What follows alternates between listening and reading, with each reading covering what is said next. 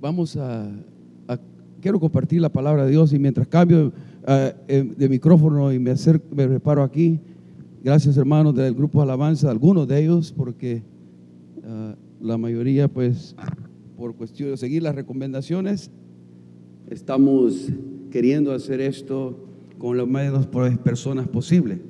Voy a cambiar micrófono. Uno, gloria a Dios. Qué lindo tiempo, lindo tiempo, hermanos. Este, quiero, quiero compartir algo que el Señor me dio después de estar orando, ah, pensando en esta mañana, pensando en qué era lo que Dios quería hablarnos, no solamente como iglesia Nueva Visión, sino también a las personas que de una manera u otra van a escuchar esto, ah, pero que ah, más adelante compartiendo familiares, en cualquier parte del mundo. El milagro de la tecnología es que esto está yendo a mucha gente. Yo no puedo ver su cara, usted me mira a mí, es un milagro y qué bendición, ¿no? Que poder llegar así a todos lados, la verdad es esto. Y este es el título de mi mensaje, bueno, voy a hacerme quizás un poquito al lado aquí, solamente por si pueden ver los versículos que hemos preparado para esta mañana, pero esperanza en tiempos difíciles. Y antes de darle las buenas noticias, tengo que darle algunas malas noticias de lo que realmente está aconteciendo porque como cristianos eh, no debemos ignorar la realidad de las cosas y debemos de mencionarlas tales como son. Ah, pero, pero vienen buenas noticias, se lo prometo. Ah, ahí en casa, si tiene Biblia, vaya a agarrarla, nadie lo mira, ¿no? Puede tomar cafecito ahí donde está, té o algo, lo que quiera. Este, agárrelo y escuche eh, y busque en Romanos capítulo 8, Romanos capítulo 8. Pero son tiempos difíciles, hermano. Y esto nadie lo puede negar, ¿no? Mucha gente está llena de pánico, de temor. Otros, sus corazones están llenos de ansiedad debido a que no saben de dónde va a venir la ayuda económica, económica, financiera para el sustento y el abrigo diario. Eh, son tiempos donde el corazón del hombre, el ser humano, se llena de preocupación y ansiedad. Y, y es natural, hermano, que nos sintamos así muchas veces. Ah, pero quiero recordarle que Dios no se ha olvidado de usted, no se ha olvidado de mí, no se ha olvidado de su pueblo. Este virus ¿no? es interesante porque ha, paralizado el mundo entero. Muchas empresas ya han cerrado sus, eh, sus, puertas y muchas personas ya no están trabajando. Ya están en casa, otros están, tienen que trabajar desde su casa, se están haciendo cambios. Ahora, después que todo esto acontezca, después que todo esto pase, porque va a pasar, hermano, va a pasar. Y le animo, le insto de que tenga cuidado a quién está prestando atención usted en las noticias, a quién está prestando usted atención, en, a, qué, a qué voz está usted sintonizando tiene que hacer la disciplina de en casa agarrar momentos la Biblia, agarrar momentos la palabra de Dios, agarrar momentos de escuchar cantos, porque si usted se llena de solo malas noticias, se va a deprimir y a entristecer más. Tenga cuidado, porque sí, la verdad es que hay malas noticias, están aconteciendo cosas tristes verdaderamente. Otros ya les dio la enfermedad, El, coronavirus este Ah, o, como le llaman el, COVID, COVID-19, ¿no? Gracias por hermanos que están aquí, COVID-19, ¿no? COVID, o COVID-19, ¿no?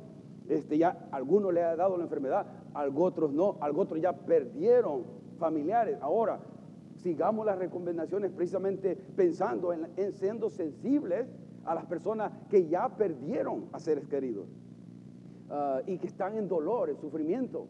Tenemos que ah, seguir las recomendaciones en lo que más podamos. Lo que estamos haciendo ahora, que ustedes no estén aquí, no es un acto de poca fe, un acto de amor, de querer ser obediente a, las recomendaciones de las autoridades. Y no porque no tengamos fe, de que y otras iglesias están haciendo precisamente lo mismo, no que no las iglesias no tengamos fe, sino que tenemos que ser en amor sensibles al dolor del ser humano, porque hay personas de carne y hueso, como usted y como yo, que verdaderamente están sufriendo. Y tenemos que orar por ellos, porque Dios no lo permita a ninguno de nosotros llegue ese virus. Oremos y confiemos en el Señor, pero hagamos lo que tengamos que hacer, lavarnos las manos, evitar ese término nuevo que ahora se está mencionando, ¿no? Eh, eh, social distance, distancia social, ya estábamos separados de muchas maneras. Y ahora esto nos viene a separar un poquito más, pero cuando pase esto, hermano, va a venir algo bueno. Eh, Dios mediante el próximo domingo comparte algunas cosas buenas que yo veo y que otros están viendo, de que va a acontecer después que todo esto pase. Ahora, ah, bueno, quiero leerles y vamos a ir ahí en su Biblia, en, en Romanos 8. Romanos capítulo 8, del 18 al 25. Y el versículo clave para mí, el versículo clave para esta mañana que Dios puso en mi corazón, estudiar y meditar y dejarle esta reflexión en su corazón, es el versículo 18, pero vamos a leer Romanos 8, del 18 al 25. Y, y ahí donde está su casa, usted búsquelo, salga corriendo, desempolve la Biblia, donde sea que esté, eh, o, agarre el teléfono electrónico, ¿no? Y hágale clic dos, tres veces y llegará a Romanos 8, versículos del 18 al 25. Dice así, pues tengo por cierto que las aflicciones del tiempo presente no son comparables con la gloria venidera que en nosotros ha de manifestarse. Porque el anhelo ardiente de la creación es el aguardar la manifestación de los hijos de Dios.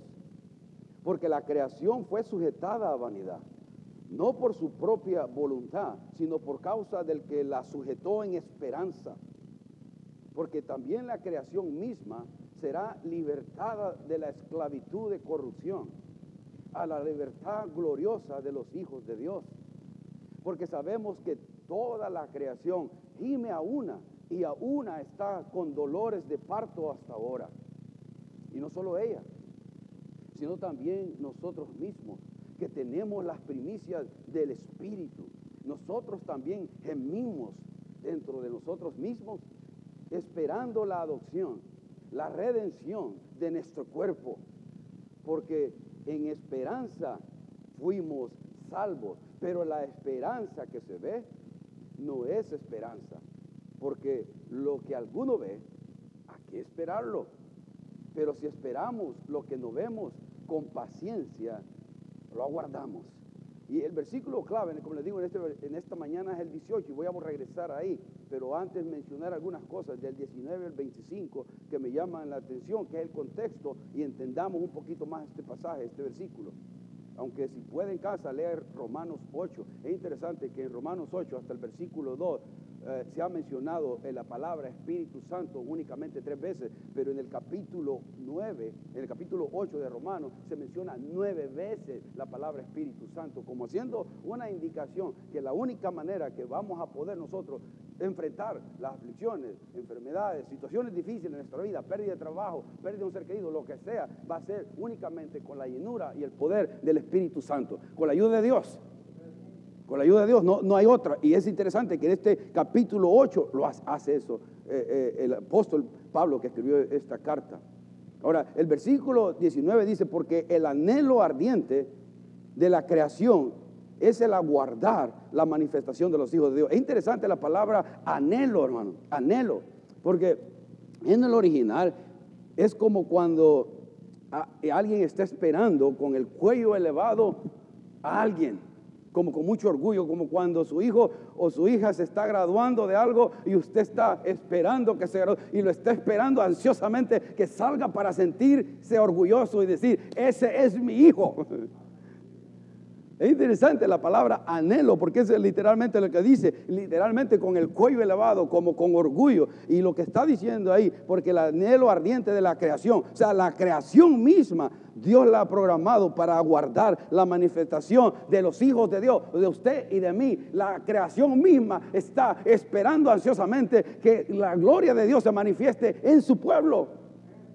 Es increíble, hermano, es increíble. Por eso que le digo, ah, tenemos mala noticia ahorita, pero esto no lo es todo. Hay esperanza siempre en tiempos difíciles, porque aquí no lo es todo. Esto es temporal, es pasajero. Aunque nos duele, nos espera un destino precioso, eterno, que Dios lo ha arreglado para usted y para mí. Eso dice el 20, porque la creación fue sujetada a vanidad no por su propia voluntad, sino por causa del que la sujetó en esperanza. Y eso es lo que quiero que, veamos, hermano.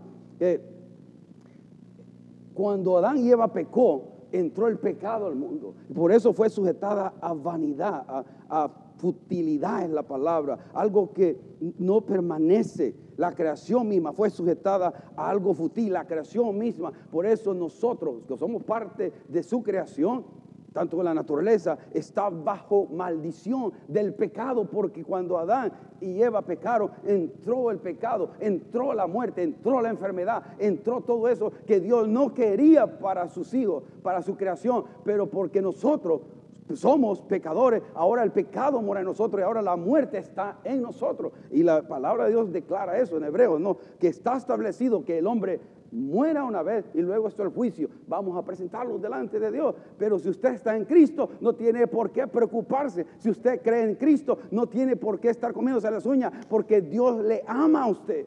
Ya le amó a través de su, de su Hijo Jesucristo y lo perdona y lo presenta a usted santo, limpio, delante de de, Él para que pueda entrar. Ahora, eso es por lo que estamos esperando, que la creación misma, como dice el 21, sea libertada de la esclavitud de corrupción, ¿no? a la libertad gloriosa de los hijos de Dios. Esto va a cambiar, no va a quedarse de la manera que está. Un día tendremos la libertad y en lugar de enfermedad habrá salud eterna. Ahorita toda la creación está eh, eh, viviendo uh, pecado, muerte, aunque hay lugares bellos, todavía, imagínense, ahorita hay lugares bellos como mar y muchas otras cosas. Imagínense cuando, cuando ya no hay el pecado y que Dios ha removido todo lo malo. Y aún así, ahorita nos enamoramos como lugares como Yosemite, ¿no? estamos aquí cerca algunos, ¿no? y otros lugares preciosos, ir al, ver el mar, pasar bonito, pero aún eso está bajo condenación. imaginémonos cuando eso todo se remueva y podamos gozar la plenitud de una creación sin pecado. Ahora, estamos esperando eso, hermano, que Dios nos levante. Ahora, este es el punto del versículo 18. Solo quería mencionar eso en estos versículos como introductorio para el 18, que es lo que a mí me interesa. Mantenga su vista en el 8, 18 de Romanos. Dice, pues tengo por cierto, pues tengo por cierto, es que eso es un término, eh, solo pues tengo por cierto un término, dice, usado en contabilidad y se refiere a una conclusión cuidadosamente investigada. O sea, el apóstol Pablo está diciendo que lo que va a decirnos acerca de las aflicciones y de la gloria de Dios es algo que él ha concluido haciendo un estudio cuidadoso, que ha llegado a una conclusión cuidadosa, porque ha llegado que las aflicciones y la gloria venidera, porque es que no se comparan.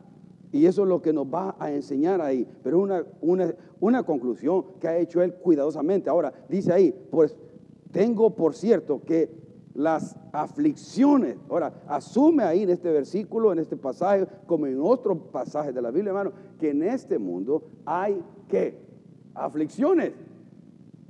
Hay aflicciones. Tenemos aflicciones y hay aflicciones de toda clase, de toda índole.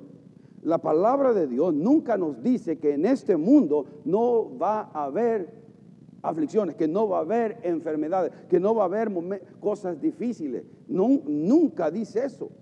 Ahora, aquí está asumiendo, dice, pues tengo por cierto que las aflicciones, ahora, ¿qué tipo de aflicciones? Ahora, Jesucristo también nos dio esto, no es promesa, pero nos advirtió. Jesucristo dice en uno de los evangelios, en este mundo tendrán aflicciones. Pero dice él, confiad en mí, yo he vencido al mundo. Y esa es la, la arma que tenemos, nuestra confianza en Dios va a vencer y derrotar la ansiedad, cualquier aflicción que estemos pasando, confiando en Cristo, porque Él nos está diciendo que confiemos en Él. En segunda de Pedro dice que toda nuestra ansiedad la echemos sobre Él, porque Él tiene cuidado de nosotros. Él va a tener cuidado de usted, de su familia, de sus hijos, de su trabajo. De alguna manera, hermano, usted va a poder comer frijoles con, con, con crema, queso, lo que sea, pero va a estar gordito y quizás más gordito que nunca. Porque ahora yo me he dado cuenta hoy que estoy en casa. Estoy comiendo mucho. Y aunque tengo que salir a dar la vuelta más seguido, pero solo eso pienso, es algo de la refri. Ahora tengo que, tenemos que mantenerlos raciados porque No se puede ir al supermercado mucho. Pero hermano, ¿qué tipo de aflicciones tenemos en este, en este, en este mundo? Déjenme, estamos lidiando con una, ¿no? El, el COVID-19, el coronavirus, esta pandemia que está paralizando al mundo entero en su economía y su funcionamiento regular. Ahora, estaba pensando, hermano, que es una es un microbio, es, una, es algo que ni siquiera vemos y ha paralizado la economía de todo el mundo. Las potencias económicas, todo se ha parado. Se ha parado, se ha detenido. Algo que ni siquiera vemos, hermano. Lo que a mí me, me pongo a pensar en esto, esto, hermano, que el ser humano es tan frágil y nosotros nos creemos mucho. La verdad, vamos al gym y nos vemos tan, tan tan fuerte, hermano, pero si un virus nos está destruyendo y está deteniendo completamente todo. Y eso que, gracias a Dios, hasta ahorita esperamos que aquí se controle en este país. Países como China, su Corea, Italia están viendo un porcentaje de, mortandad alto. Por eso, hermano, le, nuestra confianza debe estar en Dios, pero sí, lo que estoy haciendo énfasis es que la palabra de Dios no ignora, Dios no ignora especialmente, de que en este mundo va a haber aflicciones, aflicciones, enfermedades son parte de las aflicciones de este mundo. La pérdida de un ser querido, ¿no? De un amigo, la pérdida hasta una de mascotas, hace poco perdí, hace unos meses perdí a, a la perrita nuestra mascota, Lili, ¿no? Y nos dolió y nos sigue doliendo, la seguimos recordando. No se diga de un ser querido, una esposa, esposo, hijo o abuelitos, padres. Duele la separación. Duele eso. Ahora, la pérdida, la pérdida de, trabajo. ¿no? Acontecimientos de la naturaleza como terremotos, inundaciones, maremotos, que causan pérdidas y dolor. Y e, e, estas son pero lo lindo de esto, hermano, como dice el versículo, todas estas son aflicciones. pero dice ahí, pues tengo por cierto que estas aflicciones, las que acabo de mencionar y quizás otras más, son de este tiempo presente. Si ven el versículo ahí, 18, de este tiempo presente, es la palabra crono. La historia, dicen, está dividida en dos. Está dividida en la era mala, la presente, la actual, y la era venidera. Pero la, y la era de justicia, que es la que viene, la que esperamos. Los discípulos de Cristo, los creyentes en Cristo Jesús, los que creemos verdaderamente en el Dios de la Biblia, estamos en es, vivimos en esa tensión entre el ya y el todavía no del reino de Dios. Vivimos en esa tensión. El ya, mi momento actual, presente, y el todavía no del reino de Dios. Alguien escribió esto, dijo esto. La realidad de lo que ahora estamos atravesando es difícil y es una realidad, pero también es una realidad la tierra nueva, el cielo nuevo. Las promesas que Dios nos ha dado también son una realidad. Y no podemos olvidar eso, ¿no? que ah, sí, hay una, hay una realidad de lo duro, lo difícil que está aconteciendo, pero también no podemos olvidar las promesas que Dios nos ha dado a nosotros de una tierra nueva, de un cielo nuevo, de un cuerpo glorificado, de un cuerpo que ya no experimente la muerte, de un cuerpo que ya no experimente la corrupción, sí que sea incorruptible y que sea inmortal. Primera de Corintios 15 habla de eso, lo puede buscar en casa. Ahora, ese es lo que este tiempo presente, cronos, cronos, minutos, horas, día, semana, meses, años, décadas, siglos. Eso es lo que estamos viviendo en cronos. Pero Dios no vive en el tiempo crono de ser humano. Él vive en una fuera del tiempo, eh, se mete al tiempo o se puede salir del tiempo. Él vive en crino, una palabra diferente. Él es, él es, él tiene todo el panorama del pasado, del, del futuro. Él sabe lo que le va a acontecer a usted 20, 10 años más atrás, si está, va a estar con Él o va a estar todavía en esta tierra. Él tiene el control. Él conoce cuántos pelos usted tiene en su cabeza. Algunos, Él no se, ya, ya no se, él ya no se quiebra la cabeza con algunos de nosotros, ¿no? Tiene poquitos pelos. Pero Él sabe específicamente hasta dónde usted va a llegar. Él, Él no vive en este tiempo de nosotros y porque no entendemos un Dios ilimitado, un Dios infinito, un Dios eterno, pensamos que nosotros, porque somos temporales, no entendemos el panorama de lo que Dios está haciendo hoy. Pero Dios ha permitido este coronavirus, este, eh, como le llaman, se me olvida a mí este nombre, el COVID-19, ¿no? Que, que llegue a esta época porque tiene algo bueno como nación como pueblo, como hijos, para que el Evangelio pueda ser anunciado y que la gente pueda estar más resistiva a las buenas nuevas de Dios. Si nosotros como pueblo no hacemos el trabajo, ¿quién lo va a hacer? Y si nosotros como pueblo dejamos de confiar en Dios, ¿quién va a confiar en Dios? Si no estamos tan frustrados y tan llenos de ansiedad y tan llenos de depresión como el mundo, como otros que no conocen a Dios. Nosotros, los hijos de Dios, tenemos que hacer la diferencia y declarar las promesas de Dios para usted, para su familia y confiar en Dios. Es la única arma que tenemos, nuestra confianza en Dios.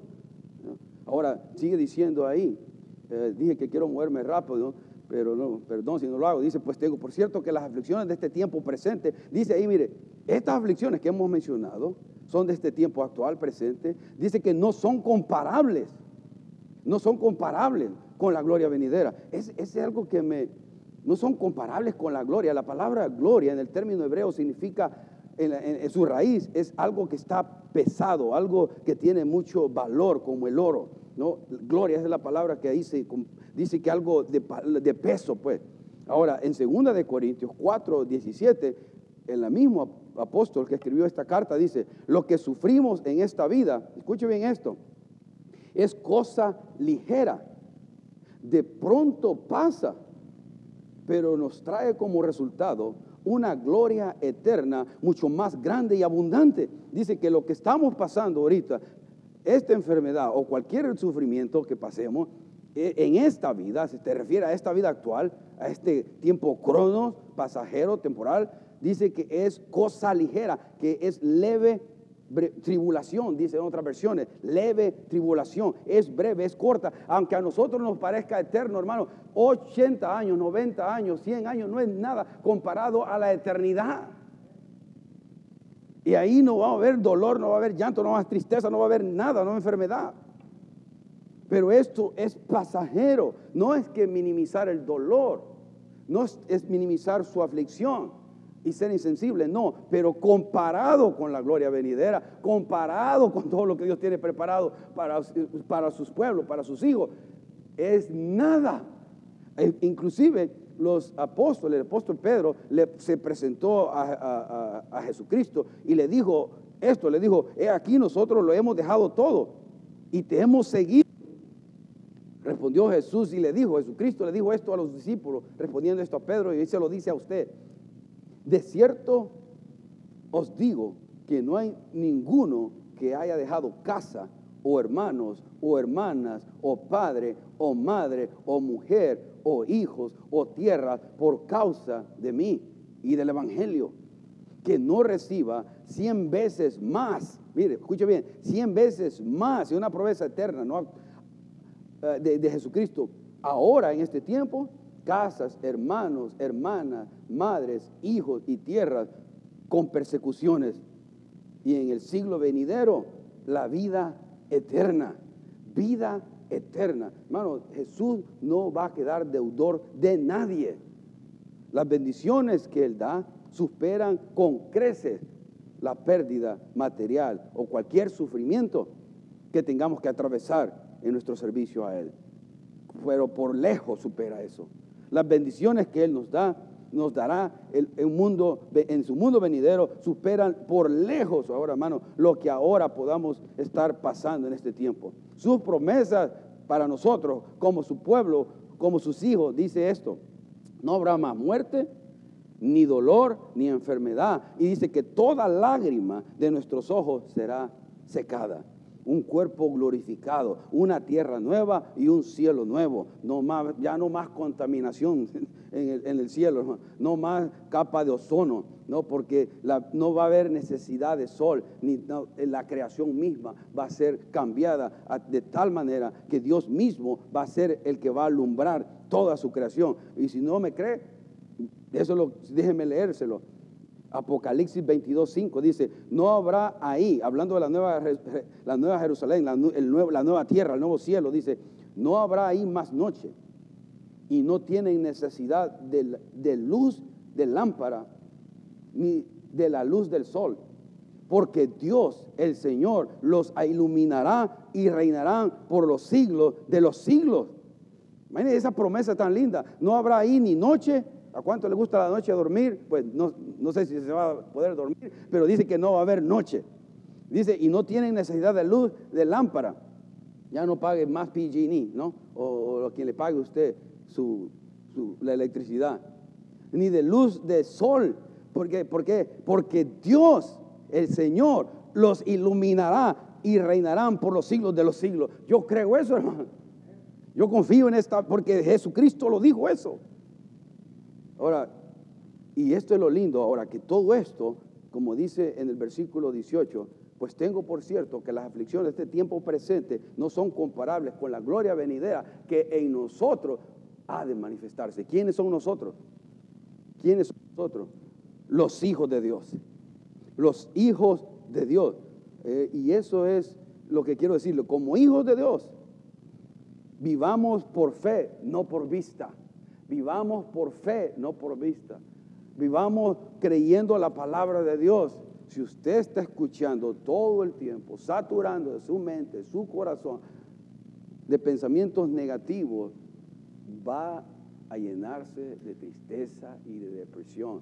Le invito, le insto, le animo, abre la Biblia en estos tiempos, ore, métase a su, a su, a su cuarto, busque la presencia de Dios y filtre todo eso, porque si no lo hacemos, vamos a llenarnos de, a, comenzar a comernos las uñas y no vamos a encontrar esperanza.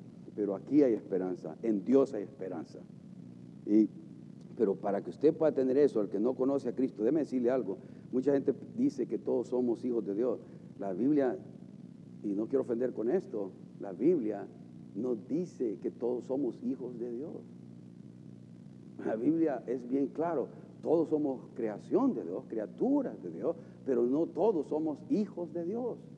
Y lo quiero hacer con amor y respeto, porque yo creo lo que la Biblia dice, no lo que dicen otras personas, con sus filosofías y propias ideologías. En Juan 1.12 dice esto, más todos, más a todos, o a cada uno, los que le recibieron, a los que creen en su nombre, les dio potestad de ser hechos hijos de Dios. Ahora, dos cosas que debemos hacer para ser hijos de Dios. Recibirle y creerle. Recibirle y creerle. Cosas simples. Al recibirle usted reconoce que es pecador. Al recibirle está diciendo al Señor, a Dios mismo, reconozco que soy malo. Y reconozco que necesito de tu perdón. Que he hecho lo malo delante de ti. ¿Usted cree que cuando está sola y ahí donde nadie lo mira, nadie lo está viendo? Dios lo está viendo. Y quiere, quiere quitar la esclavitud del pecado para que experimente el gozo y la paz y el propósito que Cristo trae a la vida del ser humano. Cristo da propósito, existencia, sino yo, me, yo, yo soy ejemplo de eso. Enojado, fastidiado, Todavía Dios trabaja conmigo en esa área, no crea, pero no soy el mismo de hace 30 años a lo que Dios me ha hecho hoy. Me ha puesto propósito, paz en mi vida y viene de Él, es real, porque lo experimento día a día y por 30 años que he caminado con Él, he visto que lo que Él dice se cumple, lo que Él promete se cumple. Dice dos cosas, recibirle y creerle. Esas son cosas que usted tiene que hacer para llegar a ser hijo de Dios, recibir a Jesucristo como su Salvador y también como su Señor, para que Él, usted le dé el control de la vida, su vida a Él. No, no piense que le va a quitar solo la, la diversión. Dios quiere darle algo bueno. Pero solo cuando le recibimos y creemos, y entonces, y solo entonces, Él nos da la autoridad el derecho de ser llamados hijos de Dios. Y nos da el perdón de nuestros pecados y con ello también viene la vida eterna. Pero no va a venir si no primero yo lo recibo, le invito a venir a mi vida y creo en lo que Él es. El nombre, en, los tiempos culturales de la Biblia se escribió, el nombre, el nombre de Jesucristo, el Mesías, Yeshua, eh, tiene un significado poderoso. Él es nuestro redentor, Él es su salvador, pero Él es el salvador del mundo, pero Él quiere ser su salvador, su redentor. Es suyo y para eso tenemos que reconocer, como dice la Escritura, por cuantos todos pecamos, estamos destituidos de la gloria de Dios. Todos somos pecadores, incluyendo este que está hablando a ustedes en esta mañana, noche, cuando lo escuche esto. Todos somos pecadores, pero y nos damos cuenta de que hacemos lo malo delante de Dios. Y todo lo que estoy diciendo, que para que usted pueda eh, apropiarse de estas promesas, tiene también primero que llegar a ser hijo de Dios. Hijo de Dios. Y eso para que usted pueda decir, puesto, pues tengo por cierto que las aflicciones de este tiempo presente no son comparables con la gloria venidera que en nosotros ha de manifestarse. Nosotros los hijos de Dios. Le invito a que seamos hijos de Dios. Y vamos a hacer una oración mientras hermano Carlos toca el piano y, vamos a terminar con un canto. Les voy a invitar a los hermanos que pasen. Terminamos con un canto, luego hago una oración y, invito en lo que ellos pasan a las personas que han escuchado este mensaje, si usted tiene, si usted tiene ah, y tiene la intención de heredar a Cristo su vida y tiene más preguntas, comuníquese a través de su página de Facebook, de un messenger o algo ahí, comuníquese, le vamos a, nos vamos a tomar el tiempo de llamarle, de hablarle y, de tratar de responder las preguntas, las inquietudes que tenga. Pero queremos que venga y sea salvo. Para, si, si este coronavirus nos da, le da, hermano, ¿qué importa si voy al cielo? Pero, pero sabemos también que si usted es hijo de Dios, usted también puede decir, usted también puede decir, Señor, esta plaga deténla, que no llegue a mi casa, que esta plaga no alcance a mis seres queridos. Pero en la primera oración que Dios escucha, de perdón por nuestros pecados, de arrepentirme de lo malo que he hecho. Y Juan dice, hijitos míos, estas cosas he dicho para que no pequéis, pero si pecáis, pero si pecáis, abogado tenemos para con el Padre a Jesucristo el justo. Si confesad vuestros pecados, Él es fiel y justo para perdonarnos y limpiarnos de toda maldad. Entonces, le invito ahí donde está usted, que cierre sus ojos. Si está solo, está con alguien, invite a Cristo a venir a su vida y que reine en su corazón.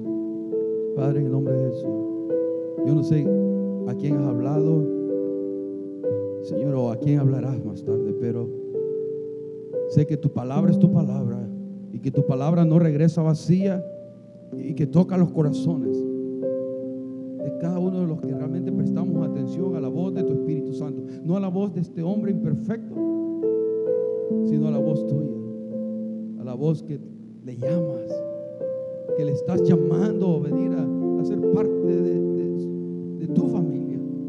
Perdónalo, limpia alabamos en esta noche, en esta mañana, por lo que vas a hacer y estás haciendo en la vida. Y de cada uno de, nuestros, de tu pueblo, de tus hijos, Señor, también. De aquellos que ya somos parte de tu pueblo. Danos calma, danos seguridad que tú estás en control.